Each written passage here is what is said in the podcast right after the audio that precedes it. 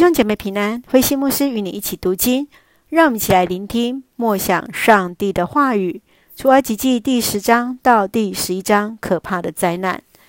接续十灾：蝗虫、黑暗之灾和最大的灾难——投胎者的死亡。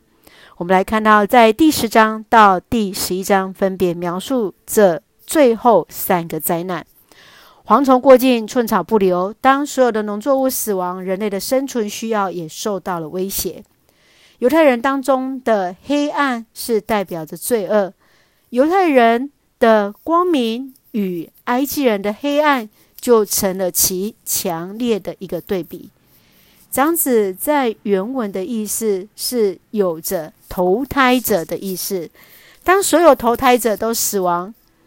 法老王终于来屈服，他恳求恳求摩西带领以色列人来尽快离开埃及。让我们一起从这段经文一起来思考，请我们一起来看第十章二十三节：埃及人彼此看不到，没有一个人能够离开他们的家，但是以色列人所住的地方都有光明。黑暗使人害怕，无法看见彼此，无法离开自己的地方。这次的灾难，法老也害怕了。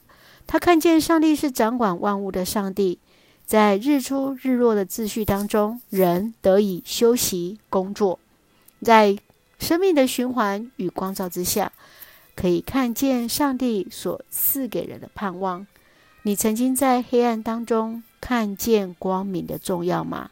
你那时候的感受是什么呢？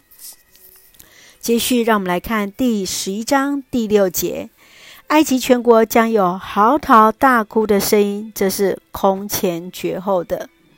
前九个灾难环环相扣，每个灾难都重创埃及的土地、水资源、田产，导致最终伤害到人的生命。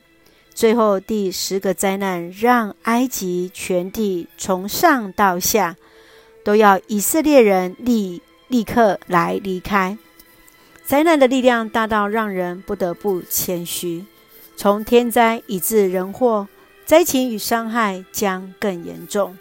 你在每一次的灾难当中看到的是什么？而从这十个灾难给你的提醒又是什么呢？让我们一起用第十一章第七节来作为我们的金句。那时候你会知道我是上主，我使埃及人和以色列人有所分别。我使埃及人和以色列人有所分别。是的，今天我们也是要与人是有分别，是被神所特别拣选，是让我们得以被称为上帝的子民，不是吗？让我们用这段经文来作为我们的祷告。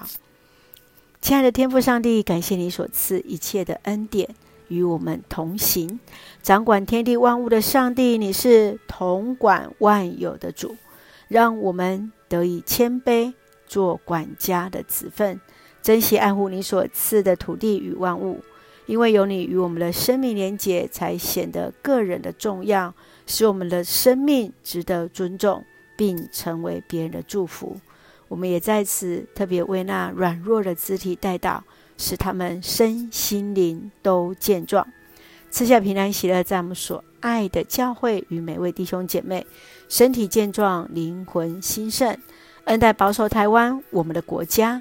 感谢祷告是奉靠主耶稣的圣名求，阿门。弟兄姐妹，愿上帝的平安喜乐与你同在，大家平安。